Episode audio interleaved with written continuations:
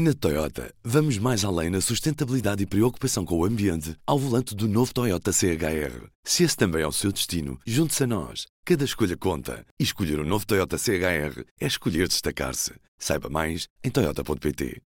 Do público, este é o P24. Pinto da Costa sai fragilizado após detenções de superdragões? O líder dos Super Dragões, Fernando Madureira, foi detido esta quarta-feira no âmbito da Operação Pretoriano. A operação, levada a cabo pela PSP no Porto, levou à detenção de 12 pessoas ligadas à claque portista, numa investigação que tem por base os desacatos ocorridos na Assembleia Geral do Futebol Clube do Porto a 13 de novembro. Nas buscas domiciliárias, a PSP apreendeu uma arma de fogo, vários milhares de euros, estupefacientes vários, nomeadamente cocaína e AX, artefactos pirotécnicos e mais de uma centena de bilhetes para eventos desportivos. Fernando Madureira e os restantes arguídos passaram a noite nas instalações da polícia e vão ser presentes esta quinta-feira para primeiro interrogatório judicial. Estes acontecimentos surgem num momento crucial, a menos de três meses das eleições do Futebol Clube do Porto e na semana em que Jorge Nuno Pinto da Costa irá apresentar a sua candidatura à liderança do clube. Que impacto é que esta operação pode ter no desfecho das eleições internas no Futebol Clube do Porto? Poderão estas detenções na claque fragilizar a candidatura do atual presidente do clube? Neste P24 vou conversar com Nuno Souza, editor de Desporto do Público. Eu sou Inês Rocha e este é o P24. Nuno, bem-vindo ao P24. Esta quarta-feira, a PSP deteve 12 pessoas ligadas aos Super Dragões, incluindo o líder e um funcionário do, do clube. Fez também várias apreensões. Uh, resumidamente, que operação foi esta desta manhã e o que é que a motivou?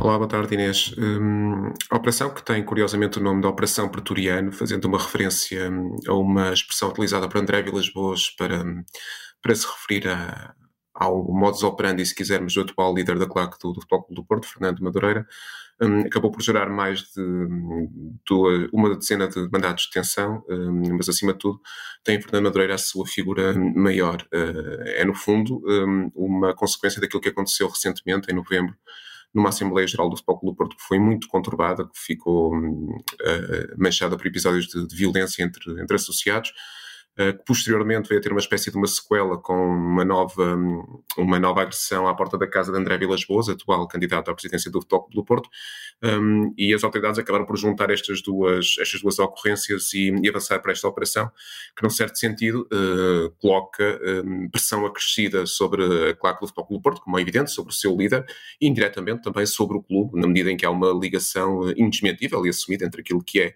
o funcionamento regular do Futebol do Porto nos seus jogos de futebol profissional e também a presença da claque no, nas bancadas para, para o apoio, quer dentro, quer fora de casa. Uhum.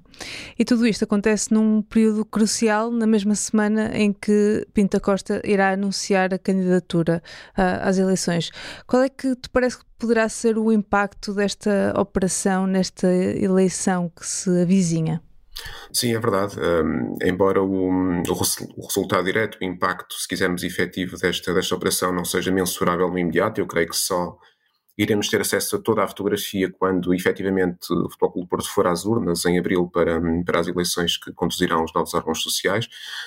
Eu creio que é possível, pelo menos, antecipar que uh, indiretamente poderá fragilizar de alguma forma a candidatura de Jorge Pinto da Costa, na medida em que um, a claque, em particular dos Super Dragões, e o seu líder têm sido uh, uma espécie de braço direito fora, obviamente, do, do contexto da, da administração do clube, um, na sua vertente esportiva um, por parte da, da, atual direção. Isso tem sido bastante claro através do discurso assumido por Jorge Nuno Pinto da Costa na, na praça pública, até se quisermos numa recente entrevista à SIC e não só, em que tem feito manifestações de, de apoio, de apreço, até de, de agradecimento um, a Fernando Madureira pelo apoio que tem prestado ao clube. Um, de resto, o próprio discurso de, de Fernando Madureira e, enfim, por atacado também da, da própria claque do Futebol do Porto, tem sido sempre no sentido de proteger a atual direção e de travar uma luta, entre aspas, contra, contra eventuais candidatos a, que concorram nas próximas eleições. Portanto, nessa medida, eu creio que será mais perniciosa esta investigação e os eventuais efeitos que possa vir a ter para Jordão de Pinta Costa enquanto candidato, que será anunciado, e como dizias muito bem, no, no próximo domingo no Coliseu do Porto, do que propriamente para qualquer um dos outros dois, que recordo que são André Vilas Boas e também Nuno Lobo, um, que de resto foi o primeiro a anunciar oficialmente que voltaria a candidatar-se à presidência do Futebol Clube do Porto. Uhum. Uh, já testemunhamos uh, recentemente, em novembro, alguns momentos de tensão entre, entre adeptos, entre sócios do Futebol Clube do Porto. Esta situação, dirias que poderá fazer escalar ainda mais estas emoções à volta desta eleição? Infelizmente tem sido eh, uma das imagens de marca desde que hum, André Vilas Boas anunciou ou pré-anunciou inicialmente a intenção de se candidatar à presidência do Futebol pelo Porto, eh, desconhecendo ainda eh, o grande público que seria para este ato eleitoral de 2024 ou eventualmente para o, o ato eleitoral seguinte, acabou por confirmar que seria já para, para este ano, portanto para daqui a, enfim, sensivelmente dois meses.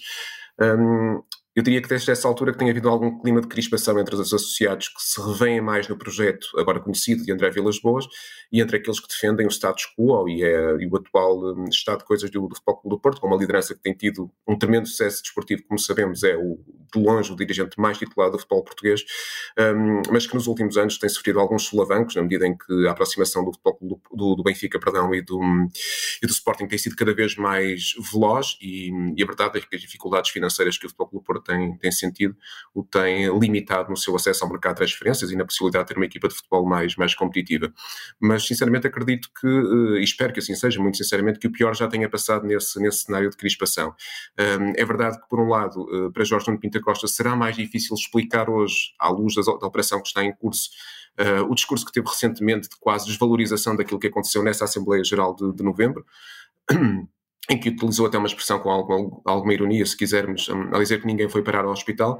A verdade é que aquilo que aconteceu hoje de manhã uh, confere um tom de gravidade acrescido um, a esses incidentes e basta vermos que o que, desculpa, que o que está em causa são, são crimes de, de ameaça agravada, de, de, crimes de ofensa à integridade física, de, de, coação agravada, de instigação pública a um crime. Portanto, as autoridades entendiam que havia aqui uh, e que existe aqui matéria mais do que suficiente para desencadear a operação e creio que isso, em certo sentido, colide com aquilo que tem sido até agora o discurso do, do Presidente em exercício do Futebol do Porto. Uhum. Falta saber como é que os próprios candidatos vão lidar com esta situação também. Parece-te que isto pode tornar-se uma arma de arremesso entre candidaturas? Um, será este um tema da campanha? É uma questão interessante porque um, veremos em que sentido é que irá de facto o discurso, neste caso de, de Nuno Lobo um, e de André Vilas Boas, no sentido de eventualmente capitalizarem um, esta ocorrência, porque é indesmentível a ligação entre a CLAC e a, a direção vigente do Futebol do Porto uh, e tentarem utilizar esse trunfo a seu favor. Um, e no caso de Jorge Nuno Pinta Costa, tentar de certa forma utilizar um discurso, se quisermos, de vitimização para, para relativizar aquilo que está a acontecer para tentar também capitalizar eventualmente esse sentimento na, nas urnas. A verdade é que até agora, do lado da oposição, de Nuno Lobo e de André eh, Vilas Boas, temos visto um discurso um pouco mais afastado de polémicas, se quisermos mais, mais concentrado nas, próximas, nas próprias propostas, em particular André Vilas Boas, que as tem revelado a conta-gotas, assim como os eventuais membros dos seus putativos órgãos sociais. Um, e eu diria que desejavelmente uh, o discurso e a estratégia eleitoral deverá centrar-se apenas naquilo que estão dispostos a oferecer e a prometer aos adeptos do Futebol Clube do Porto e não necessariamente na, nas quesílias internas que, enfim, foram de certa forma manchando a, a vida atual do clube nas últimas, nas últimas semanas. Para terminar, peço-te um bocadinho de futurologia, sei que isto vale o que vale, mas achas que depois de mais de 40 anos à frente do Futebol Clube do Porto, Pinto da Costa corre agora o risco de sair vencido destas eleições por Nuno Lobo ou por André Vilas Boas? Olhando para aquilo que foi o, o passado recente, e, e refiro-me em concreto às últimas eleições, eh, a não ser que haja aqui uma mudança drástica de cenários, que me parece altamente improvável, diria que Nuno Lobo eh, será sempre um, uh, enfim, estará sempre na terceira posição nesta corrida pela, pela liderança do Futebol Clube do Porto, porque foi, eh, enfim, eh, algo, se quisermos, foi vítima, entre aspas, obviamente, de um resultado esmagador nas últimas eleições, não tendo tido qualquer hipótese frente a Jorge João Pinto da Costa. Com André Vilas Boas o caso muda de figura, não só pelo seu perfil mediático, pelo passado uh, desportivo de, de, grande sucesso que teve enquanto treinador do Futebol Clube do Porto, pela forma como tem continuado desde então ligado à atualidade do Futebol Clube do Porto, comentando-a muitas vezes um, uh, em, em, eventos paralelos.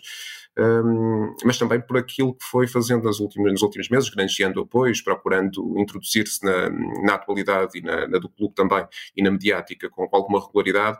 Eu creio que tudo isto concorre para que estas eleições sejam, no mínimo, as mais uh, concorridas, mais apertadas, mais equilibradas, se quisermos, de toda a vigência de, do, do, atual presidente do, do Futebol Clube do Porto e já uh, é, basta recordar que, que lidera o clube desde 1982, portanto estamos a falar de um período muito alargado.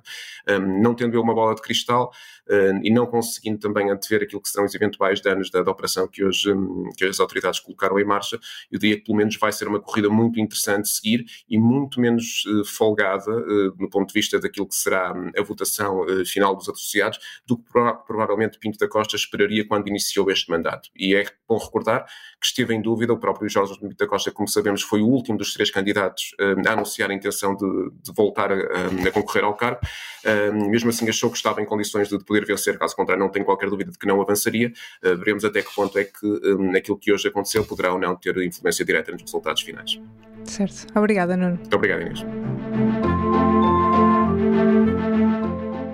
Esta quinta-feira há reunião extraordinária do Conselho Europeu para tentar desbloquear 50 mil milhões de euros em ajuda à Ucrânia. Uma reunião convocada depois de Viktor Orbán ter bloqueado em dezembro a decisão. Leia tudo na versão impressa ou em público.pt. É tudo por hoje. Neste P24 estive à conversa com Nuno Souza, editor de Desporto do Público. A música do P24 é da Ana Marcos Maia. Tenham um bom dia e até amanhã.